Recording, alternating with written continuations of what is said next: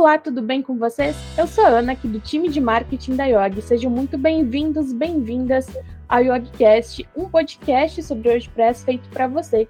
E neste episódio, o tema é a importância de se adaptar o seu site à LGPD.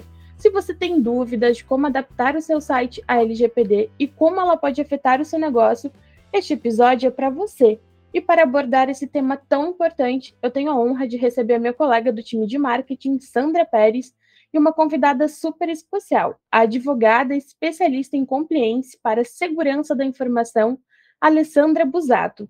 Antes de a gente dar início ao nosso bate-papo, eu gostaria que vocês se apresentassem.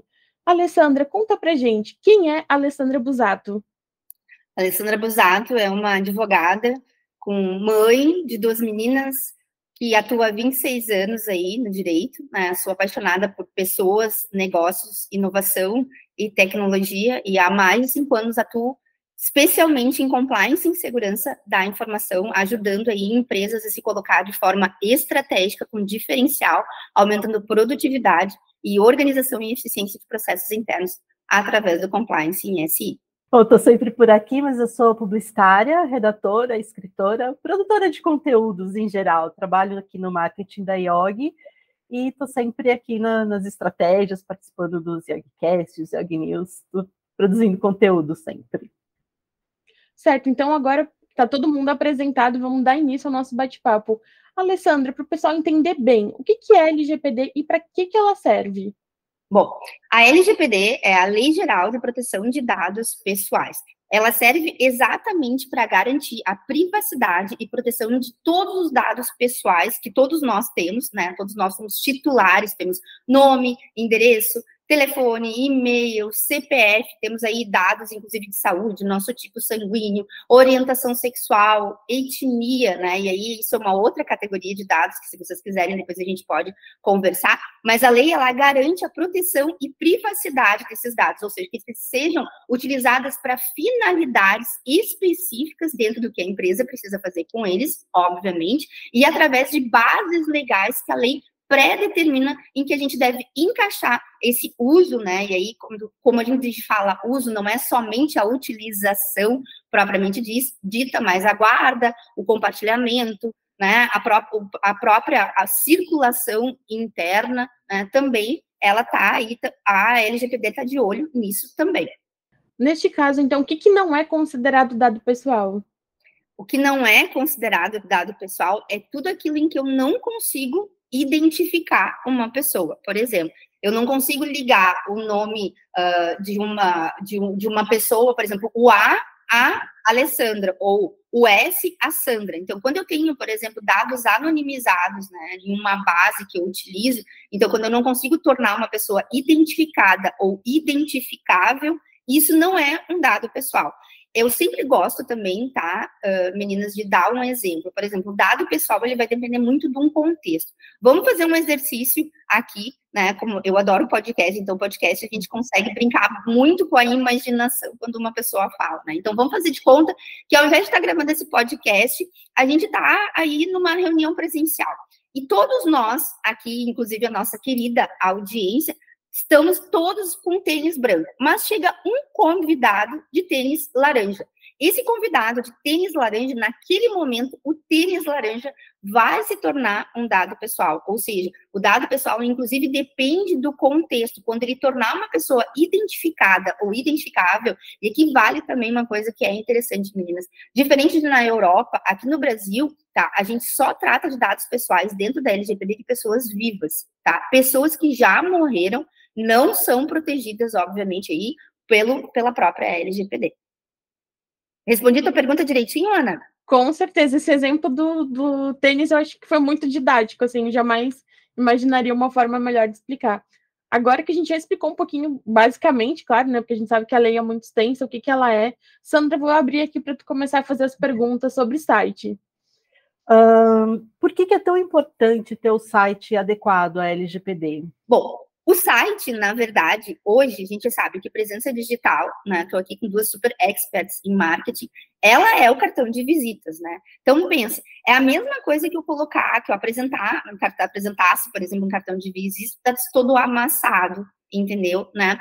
Uh, rasgado. Então, a, o site ele é adequado à LGPD, né? E aí a gente tem uma série de, de coisas bem pontuais e práticas que depois a gente pode, inclusive, falar aí para nossa audiência de dar exemplos né, de como fazer isso. Uh, a gente traz para o mercado uma comunicação de que todos os nossos usuários do site, as pessoas que são os nossos clientes, né, os nossos parceiros, os nossos stakeholders, todos são pessoas importantes para nós entendeu? Porque o direito à privacidade e proteção de dados, ele é inclusive um direito constitucional, depois da LGPD foi alterado lá o artigo 5 né, que é um artigo que ele fala dos direitos e garantias fundamentais que todos nós temos como cidadãos brasileiros. E incluíram lá a privacidade e proteção de dados. Então, quando uma empresa faz essa adequação, ela está dizendo assim, olha cliente, olha usuário, você é importante para mim, e tudo aquilo que diz respeito aos teus direitos e garantias essenciais personalíssimas, né, de direito de personalidade também são.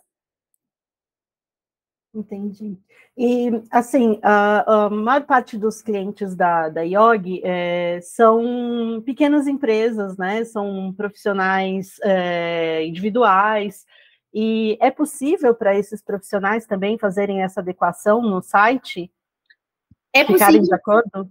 Claro, é possível sim, tá? A questão da adequação do site, ela pode parecer um bicho de sete cabeças, né? Ou às vezes, infelizmente, uma coisa simples até demais, mas não é. O que, que é importante? Primeiro, ter uma política de privacidade que ela realmente espelhe aquilo que a empresa faz. Política de privacidade, Ctrl C, Ctrl V, pelo amor de Deus, é um risco muito grande que a empresa está se expondo, tá? Até porque o titular, ele tem, né, direitos que ele pode exercer, e inclusive ele pode até, por exemplo, fazer uma denúncia na própria Autoridade Nacional de Proteção de Dados Pessoais, que é a NPD, que é a autarquia que cuida e zela de que as empresas né, façam todas, estejam adequadas para atender as necessidades aí do mercado de uma forma geral.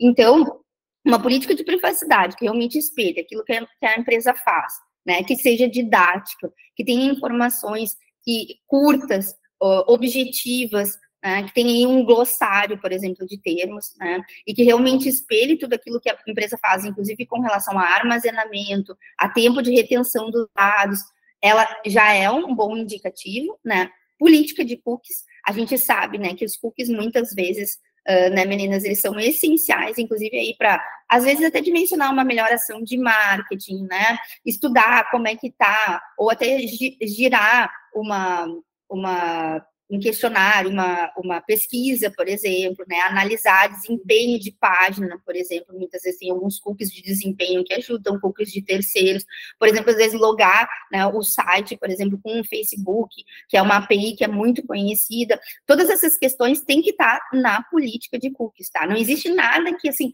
ah, não pode, não, pode, desde que seja informado para o titular e isso seja algo que realmente se, espelhe aquilo que a empresa faz. Outra tá coisa, bem claro. Está muito claro, tá, meninas? E muito claro no sentido assim, sem termos técnicos, nem de infraestrutura e tecnologia, muito menos jurídicos, né? Até porque tem que ser uma pessoa de nível médio que acessa o usuário, ele tem que entender aquilo que está sendo escrito ali para ele. E uma coisa que às vezes as pessoas não fazem, né? E que é muito interessante são os próprios termos de uso do site. Né? A depender do que o site, se não é um site institucional, assim, mas às vezes até um próprio e-commerce, por exemplo, né, que são coisas assim, ou, ou, outros tipos de plataforma, né? Hoje a gente tem uma gama tão grande de dá para fazer, né? O site, na verdade, ele é a pontinha do iceberg, ele é só um portal, como eu digo, uhum. para que a empresa consiga fazer o negócio dela girar. Então, assim, termos de uso também são, são é uma coisa extremamente importante. O que, que é permitido dentro daquela plataforma, né? Enquanto enquanto a pessoa está ali usufruindo. Ah, então, é, tu, é tudo uma questão da gente entender qual é o, o, plano de negócio mesmo, né, o modelo de negócios da empresa, e fazer com que tudo isso, política de cookies, política, a política de, o termos de uso, né, e a política de privacidade também, elas dancem todas a mesma música. Obviamente, né, que isso depois internamente a empresa ter aí um fluxo de todos os dados que saem do site, por exemplo, quando o cliente ele se cadastra numa newsletter, aonde esses dados ficam? Eles ficam numa nuvem, né? Ah, então tá, então tem que ter ali, inclusive, um registro que a gente chama de mapeamento de dados, dizendo que eles vão ficar numa nuvem por tanto tempo, entendeu? Vai precisar de consentimento, que é uma base legal, Quando normalmente a pessoa ela faz uma newsletter, por exemplo, ou ela se cadastra para receber algum material do site, tem lá o, o, o, campo ali de cadastro, né, pedindo o nome, o e-mail, muitas vezes, e tem que ter ali também uma, uma, um box que não pode estar checado, né, uma checkbox, como a gente chama, indicando ali para o que, que aquele, aqueles dados uh, vão ser utilizados, se eles vão ser compartilhados, com quem vão ser compartilhados, em que a pessoa ali, ela exerce o consentimento dela vamos supor, se o profissional que for fazer aí essa adequação, que é uma adequação simples, né, uh, ele identificar que o consentimento é uma boa base legal, porque podem ser usadas, por exemplo, legítimo interesse. Legítimo interesse é uma base legal extremamente interessante da gente usar, tá, uh, como a parte de, de marketing, por exemplo, tá? Só que ela realmente, ela é uma base legal que ela exige alguns cuidados. Então, o consentimento, ela é uma das partes, entendeu? Ela não é tudo que a gente precisa, ela vai ter que ser uma questão realmente bem adequada, tá? Então, uh, essa é uma questão que tem que ser usada de uma, com bastante cautela e feita por pessoas que tenham experiência nisso. A gente falou de, ali de site, da questão da newsletter, mas e e-commerce? Só essa questão ali dos cookies e página de privacidade serve ou precisa de mais alguma coisa? Porque e-commerce a gente costuma deixar muitos dados, né? O e-commerce, na verdade, vai depender aí, Ana, daí de uma questão muito mais particular de cada operação, tá? Uh, por exemplo, porque o e-commerce, ele tem aí, inclusive, interfaces né, com outras plataformas de pagamento, tipo PagSeguro, muitas vezes, né, que uh, sabiamente as pessoas que manejam, né, quem tem o próprio e-commerce, acham muito mais fácil, realmente é, né, porque, por exemplo, a PayPal, PagSeguro, eles têm algumas camadas maiores de segurança do que muitas vezes a pessoa coletar ali o cartão de crédito, tudo, dentro da sua própria plataforma, né. Então, assim, eu digo que isso seria uma parte do que tem que ser feito, né? Tipo, ah, vou escolher o que fazer. Bom, então preciso, tô com um orçamento mais curto, preciso contratar um profissional, então tá, então a gente pode focar nisso, mas sem deixar de entender que daqui a pouco, quando tiver aí um pouquinho mais de espaço num budget, né, num orçamento, fazer o restante também. Porque o, o e-commerce em si não é nem só a lei de proteção de dados pessoais que tem que ter LGPD, né? Tem toda uma questão, por exemplo, de uh, entrega também, trocas, essas questões elas se relacionam com o Código de Defesa do Consumidor. Então é muito importante que quem tem e-commerce esteja muito atento né, a esse tipo de coisa. Mesmo que, por exemplo, ah, mas Alessandra, eu tenho meu e-commerce, mas eu tenho, faço parte de um marketplace né? Tipo Mercado Livre, né? Americanas, enfim. Mesmo assim, né? A responsabilidade do marketplace ela vai até um determinado momento. Então a gente tem que entender bem da operação, uma coisa muito específica e vai variar de operação para operação aí. O LGPD ele é mais ou menos como o ISO 9000, que a gente tem que os parceiros também têm que ter essa certificação. Excelente, excelente pergunta. Muito embora, tá? a LGPD, ela não tem aí uma certificação tipo a ISO, tá? Sandra, o que que acontece? Uh, o mercado, ele se autorregula, né? Isso é uma coisa muito normal, isso tem acontecido cada vez maior. As empresas, elas têm sido questionadas por empresas de médio porte, os pequenos, por exemplo, né? porque é uma cadeia, né? O grande para o médio, médio para o pequeno e às vezes o grande para o pequeno. Uhum. Então, assim, como é que as empresas estão adequadas? Né? Porque isso acaba, inclusive, reverberando uh, no dia a dia das empresas, né? Porque, por exemplo, se eu tenho um parceiro de negócios, um parceiro estratégico, que ele não tem segurança ali dentro do, do, contexto dele como algo que é um valor, porque valor é igual à atitude dentro do mercado, né, meninas? Então, isso vai tornar a minha, a minha, a dinâmica da minha relação com ele muito mais difícil. Eu não vou poder garantir lá na ponta, olha, tá tudo certo com os teus dados titular, porque eu não sei o que, que meu, o que, que meu parceiro estratégico está fazendo.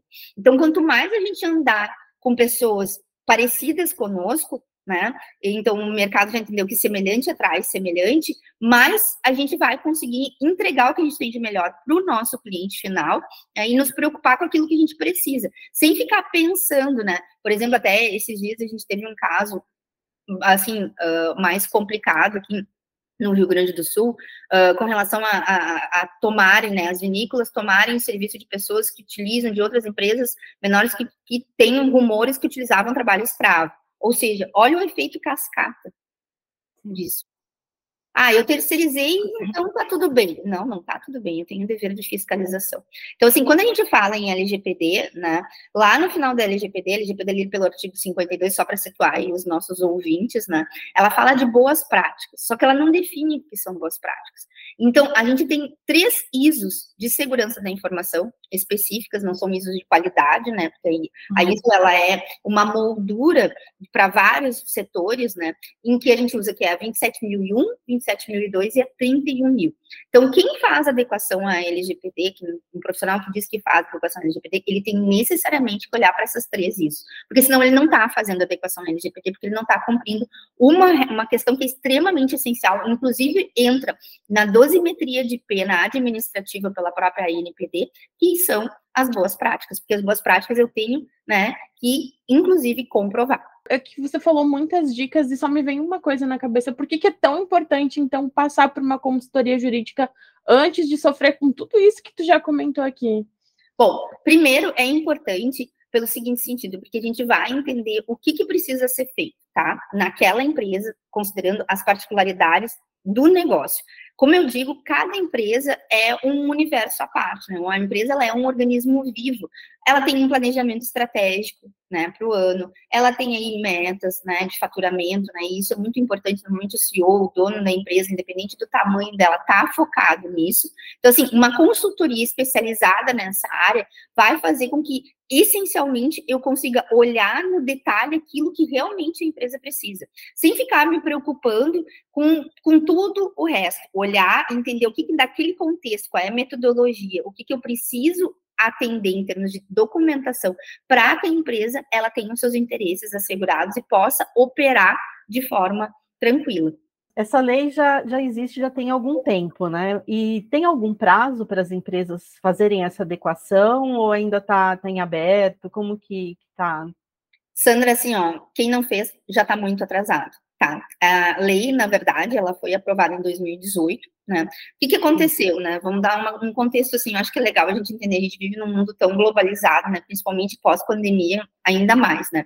Então, assim, Uh, existia lá na Europa a diretiva 90, 95, 95 de 97 de 25, desculpa, a diretiva 97 de 25, que falava já sobre proteção de dados pessoais, tá? Então, ou seja, isso já era um movimento de mercado já lá em 1995, tá?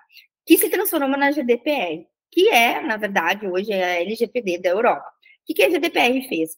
A GDPR nasceu, ato contínuo, começou o movimento aqui da LGPD, a aprovação, que foi até no final do governo Temer, né? Ele assinou, eu brinco que ele estava desligando a luz, lembrou que tinha que assinar a LGPD voltou, assinou, e daí foi embora, tá? E aí também começou o mesmo movimento, né? Da CCPA na Califórnia, lá no Vale do Silício, né? Que é um, é um, é um, é um contexto que tem muito essa questão de inovação, tecnologia. Então, hoje tem, por exemplo, os Estados Unidos têm algumas leis próprias, até pela forma como eles se organizam politicamente, cada estado tem o direito de, de disciplinar como é que vai ser, ter, ter esse tipo de norma, de regra, né?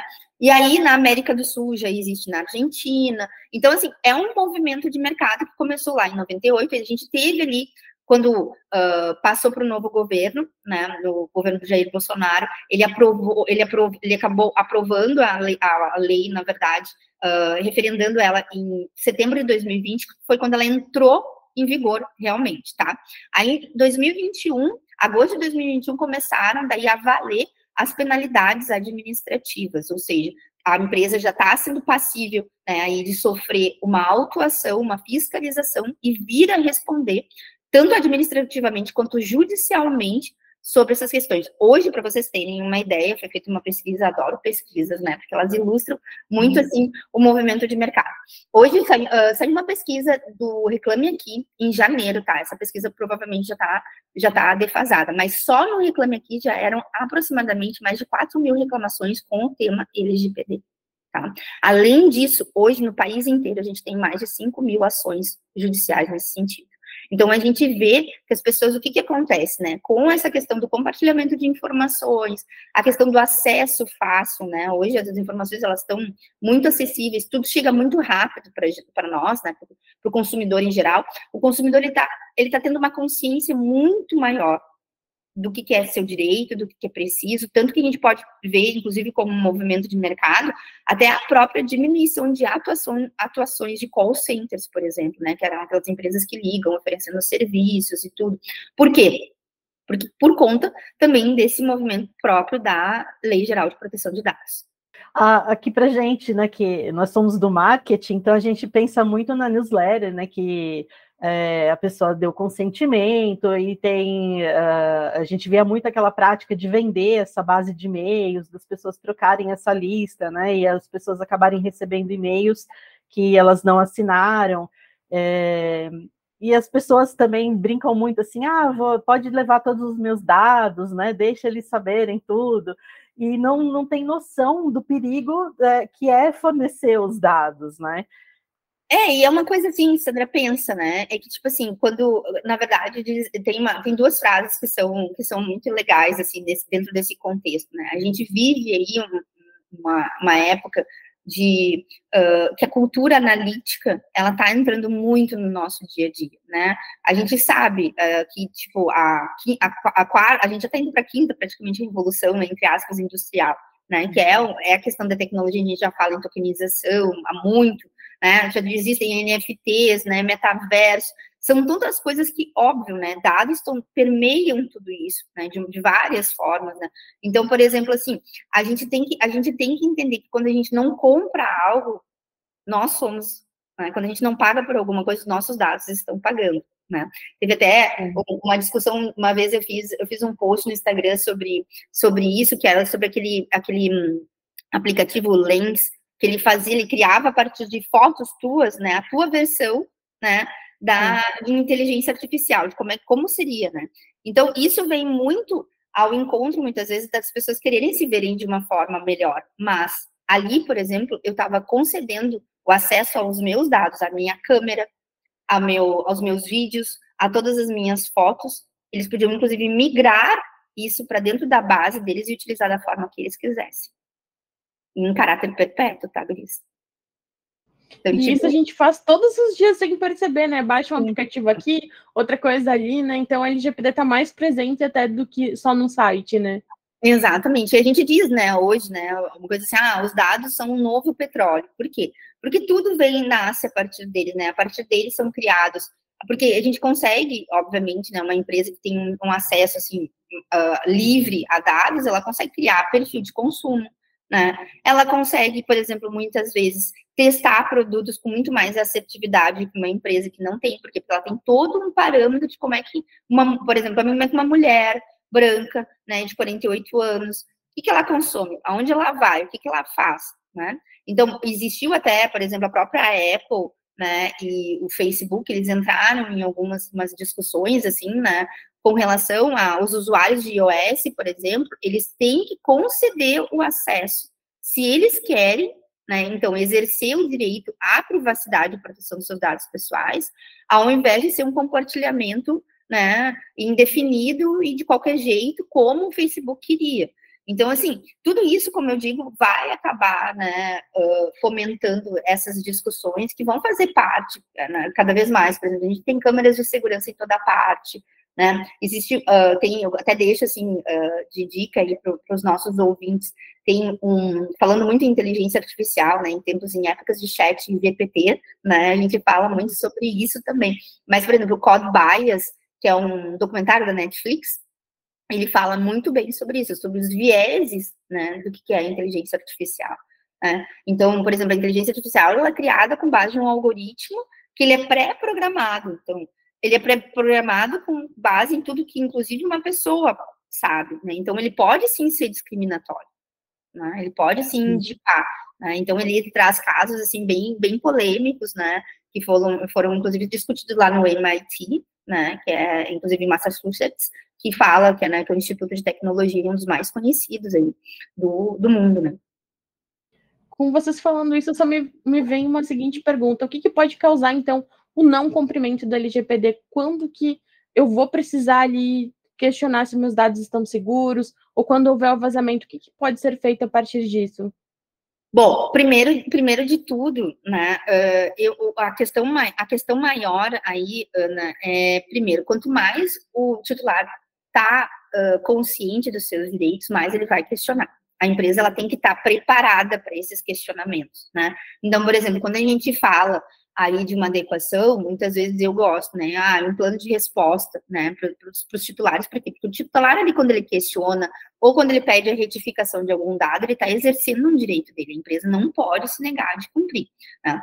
A empresa pode vir a sofrer, né, fiscalização por parte da NPD, e o mais interessante que não é a NPD não vai lá bater na porta, né? Essa, essa fiscalização, ela está acontecendo em tempo real. Daqui a pouco, um titular, né, ou um usuário do site, ele não ficou contente da forma, né, ou ele se sentiu prejudicado da forma como ele, ele começou a utilizar ali e não, não teve resposta, por exemplo, não conseguiu abrir um canal de comunicação, ele vai fazer uma reclamação no NPD.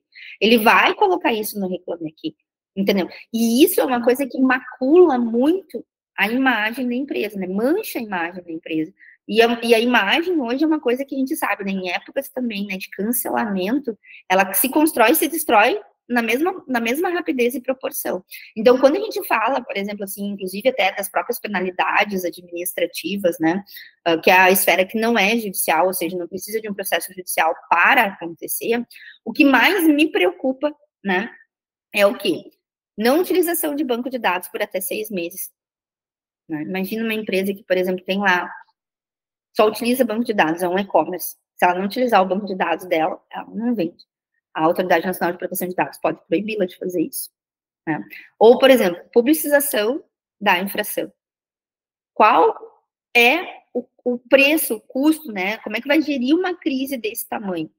Tem empresas que, obviamente, por serem bem estruturadas, quando são vítimas aí de, gol de golpes, crimes cibernéticos, conseguem, inclusive, se sair melhor posicionadas. Por exemplo, foi o caso né, bem famoso que aconteceu o ano, o ano passado das lojas Renner, que teve, sofreu um ransomware. O que é um ransomware, né?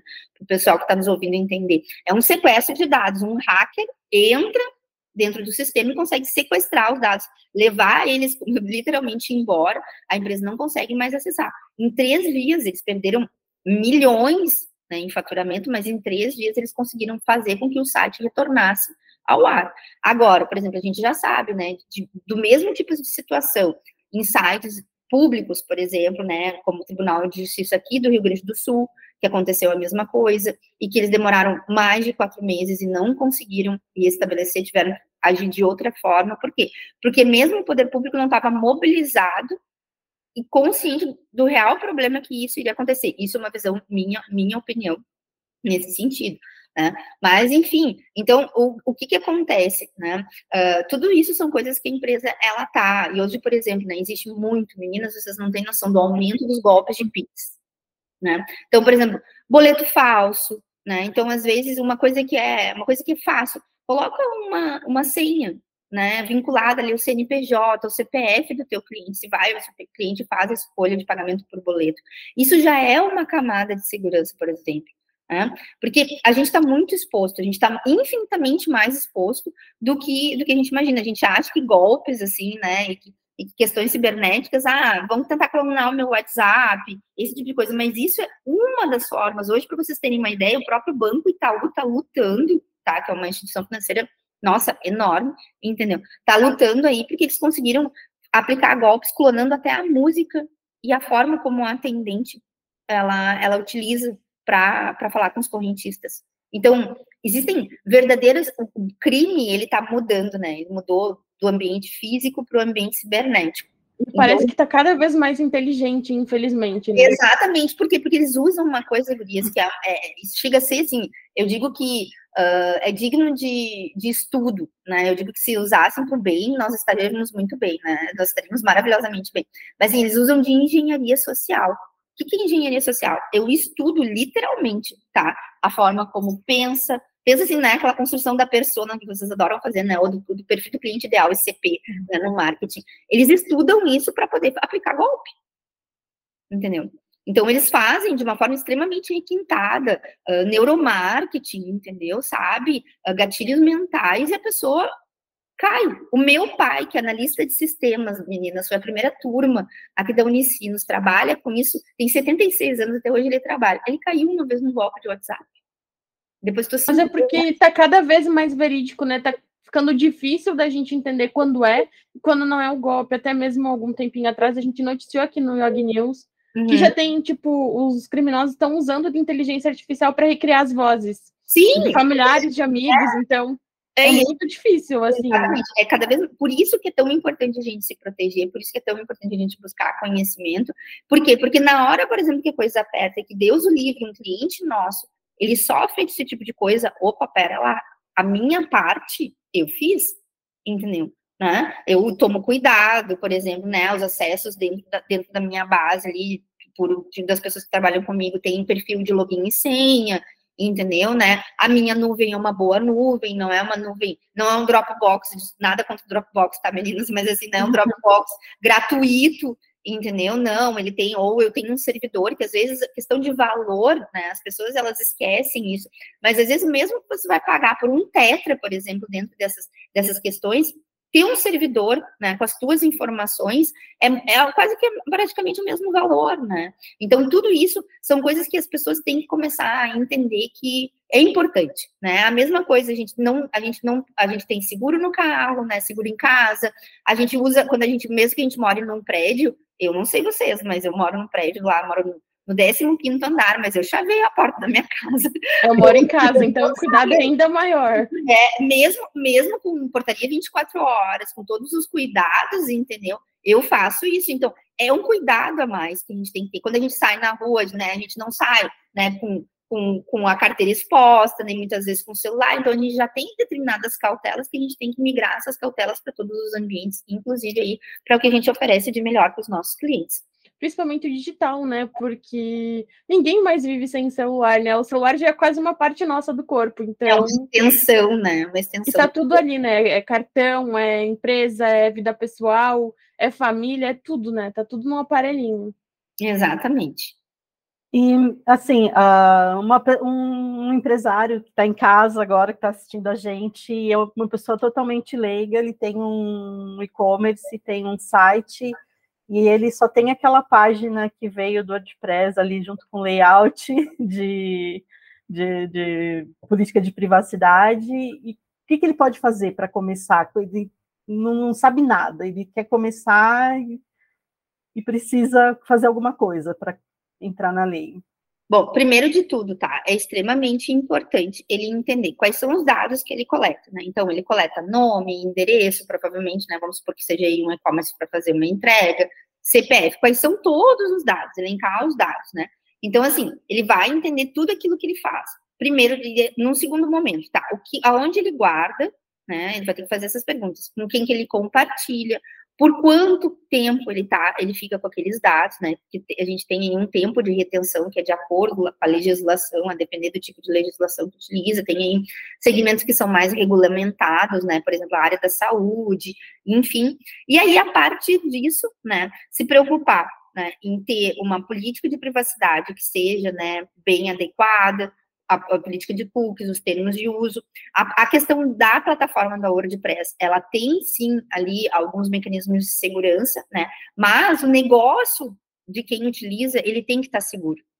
Né, que é principal. A WordPress, ela vai, assim como, por exemplo, uma nuvem da Amazon, da, da Oracle, ou mesmo até do próprio Google, ou do Dropbox, que é paga, enfim, ela também vai utilizar né, todas as cautelas só que elas têm, na verdade, três obrigações, né?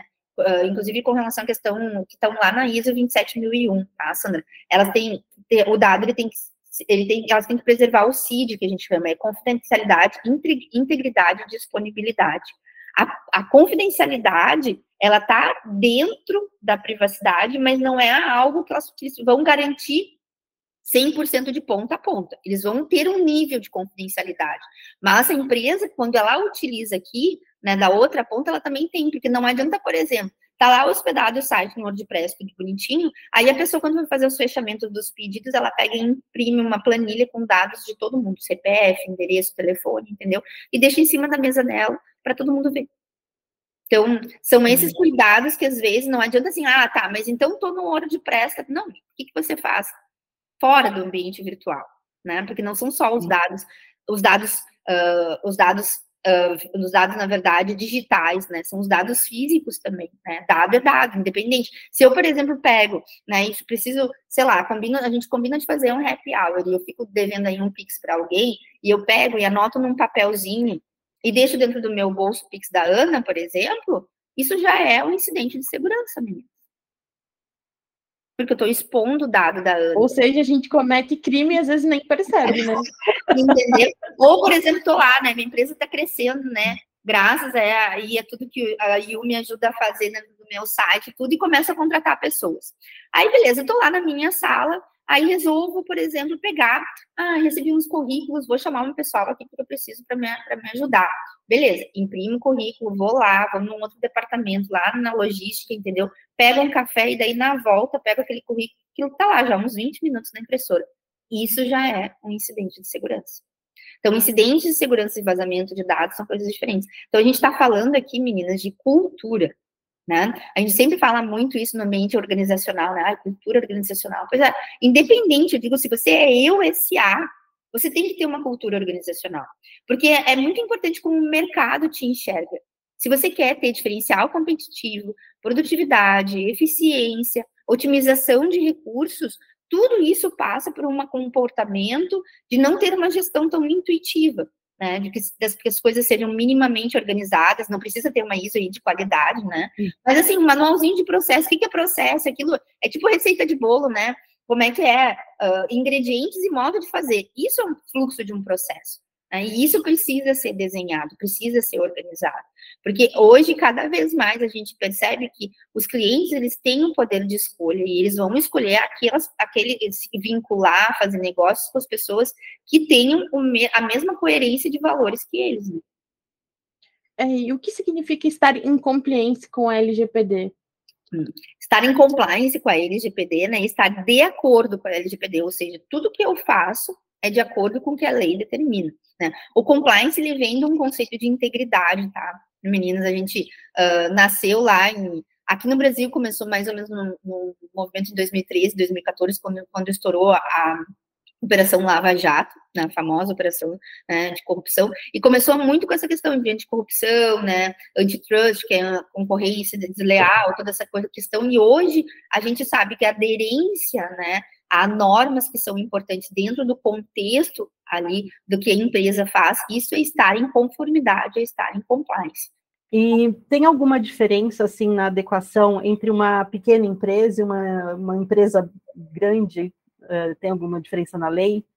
Na lei não existe diferença nenhuma, tá? Ao contrário, por exemplo, que a própria GDPR, que é a lei lá europeia, como eu comentei, que ela fez uma distinção, né?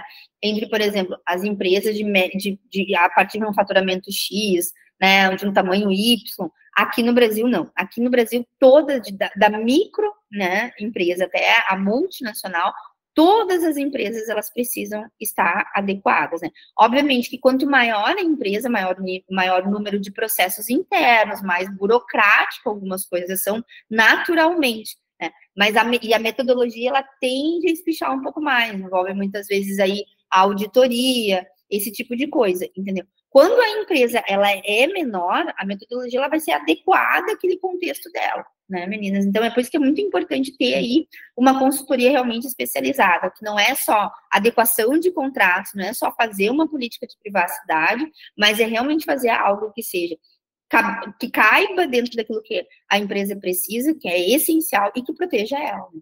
Porque senão a gente está colocando né, um band-aid numa, numa fratura.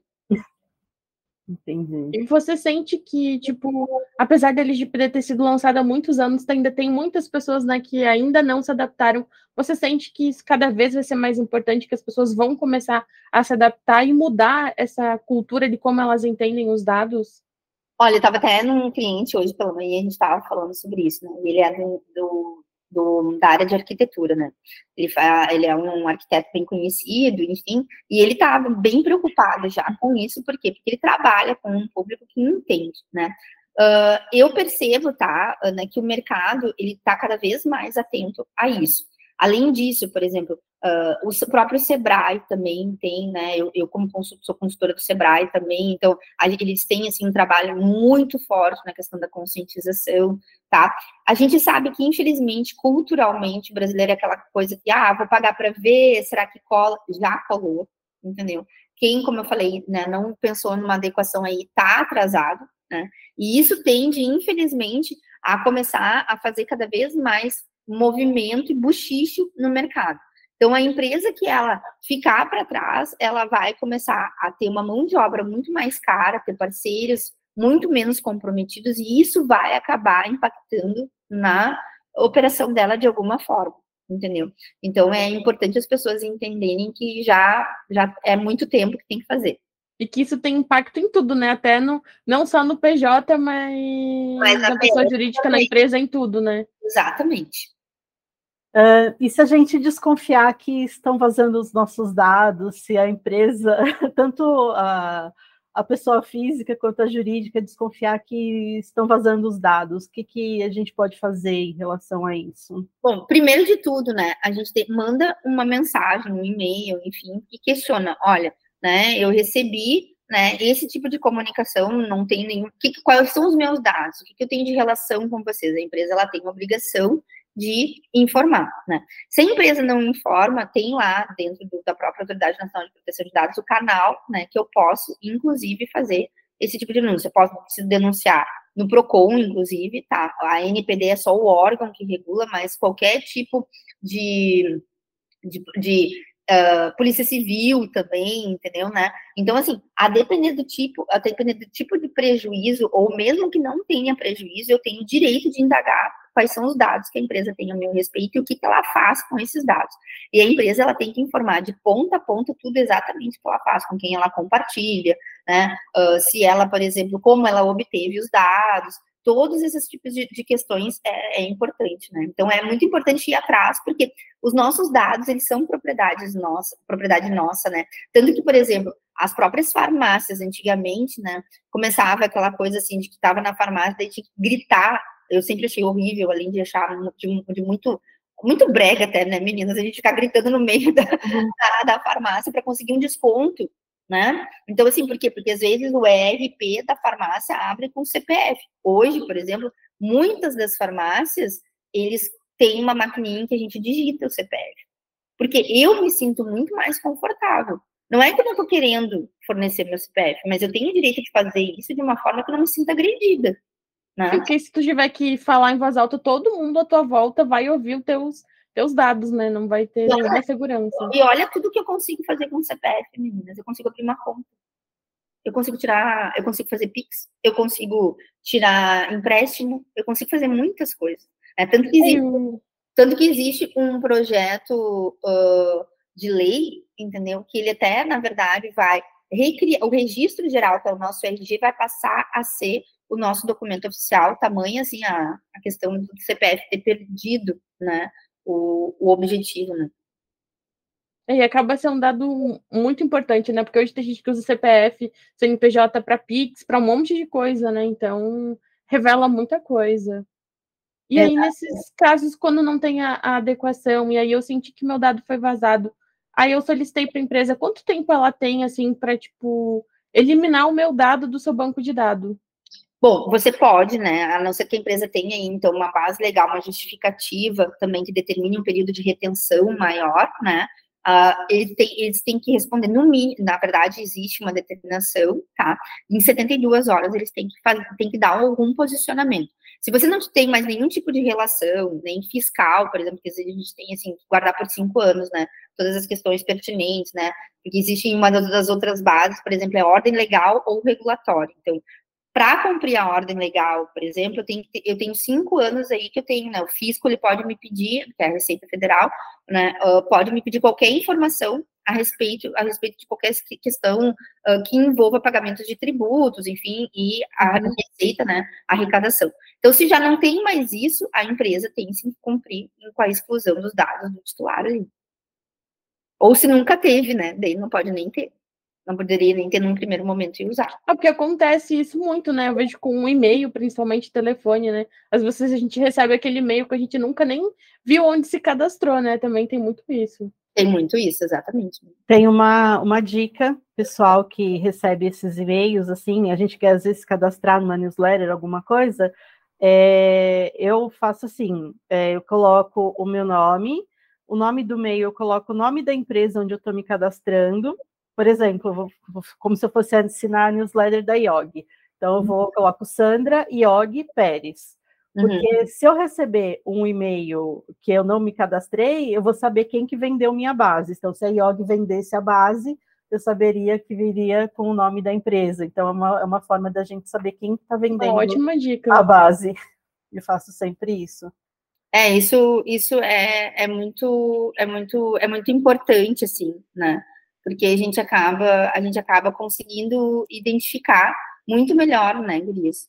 de uma forma que, que fica muito mais fácil. Eu, por exemplo, eu não me importo, né? Se é alguma coisa que realmente me interessa, eu já tenho um e-mail selecionado para mandar que, ah, quando eu quero alguma coisa, ver alguma coisa específica, alguma oferta, eu entro naquele e-mail. Mas isso é uma questão de organização. A gente tem que entender que não, não tá tudo bem, né? São os nossos dados, né? Não é à toa que a gente tem o CPF, que a gente tem, que a gente tem endereço. E tudo isso envolve, inclusive, segurança pessoal também, né, meninas? Então, dá para deixar assim. É uma pena saber que tem pessoas que vendem os dados, né? Mas agora é correr atrás para realmente ter mais cuidado é isso, que nas próximas isso, vezes, né? É isso é que a gente nem conhece, que, né, Sandra, o que, que acontece na Deep Web, né? Então, tipo, a Deep, é. a Deep Web já é o mundo, já é totalmente fora da nossa Matrix aqui, que é algo totalmente surreal que deve acontecer por lá.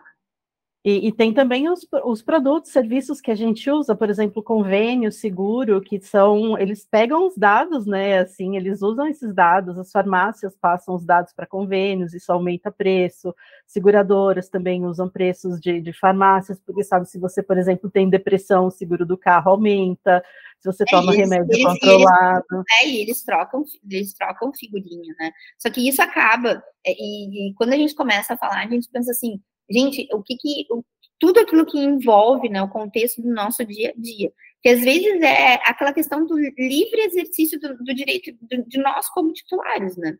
Então, se a gente entender esse viés a partir do, do, conceito próprio, né? Então, eu tenho o direito de proteger, então eu vou ter esse mesmo olhar para o meu cliente. Porque, afinal, e isso vai me diferenciar.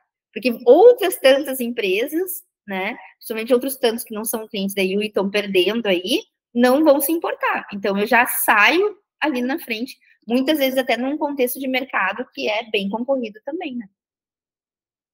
É, na yoga a gente tem muito esse cuidado, mas aqui durante o cast eu já nunca tinha me ligado essa questão, por exemplo, de deixar o papel na impressora, o quão a gente muitas vezes pode estar tá pecando, né? Eu acho que é uma coisa que a gente precisa mudar internamente na gente, né? Porque a, a é. gente está manipulando o dado todo dia e nem percebe. É, e às vezes, assim, por exemplo, ah, tô no meu home office, né? Mas daqui a pouco lá, tô com uma faxineira nova, né? E a pessoa, e daí, tipo assim, mania de anotar as coisas nos post-it deixar grudadinho no note, né? Ou por aí. E, e às vezes acaba, né? Tipo assim, se a pessoa tá de má fé, ela vai, entendeu? E a gente não tem como garantir. Eu digo, né? A gente tem que se importar em, em controlar aquilo que a gente consegue, né? O nosso contexto, a partir das minhas atitudes. É, Miriam, eu acho que assim, a gente tem tanta coisa pequena, né? E isso é uma delas, que a gente consegue, a partir de pequenas atitudes, e mudando um contexto social. Isso que é a graça da sociedade, né? Isso que é, é isso que é, a gente vive num mundo assim que com cada vez menos senso de coletividade. Eu acho que às vezes todos esses movimentos legislativos, claro, existem outros tantos, N fatores e interesses, né, que a gente brinca, que a gente poderia falar. Mas eles também têm um viés do que? De aproximar relações, então, ou seja, o marketing ele pode usar isso como um, um, como um viés, né? Tipo assim, olha, nossos dados, nossos dados são tão importantes, publicidade, uh, privacidade e proteção de dados são importantes para nós, né? Você é importante para nós. Olha, olha o contexto, né? Olha o gancho de marketing que eu posso utilizar numa campanha para isso. Inclusive para pedir para os meus os antigos usuários se cadastrarem de novo. Olha, nós, né, nós nos importamos tanto que estamos questionando, você ainda quer conversar conosco? Né? Então, tantas coisas, e às vezes a questão de, de coletividade também, se unir em prol de, de uma proteção conjunta. E de proteger a si mesmo também, né? Ter mais cuidado. É autocuidado, né? Que é uma coisa que a gente sempre fala tanto, tem falado tanto nos dias de hoje, né? Em saúde mental, autocuidado também passa por isso. Nosso bate-papo tá muito bom, mas a gente já fez as milhões de perguntas aqui que a gente tinha no roteiro. Mas para finalizar, Alessandra, eu gostaria que tu desse ali duas dicas rápidas para quem ainda não se adaptou à LGPD e precisa começar a fazer isso agora mesmo. Bom, fora do corre, que ainda dá tempo, uh, né?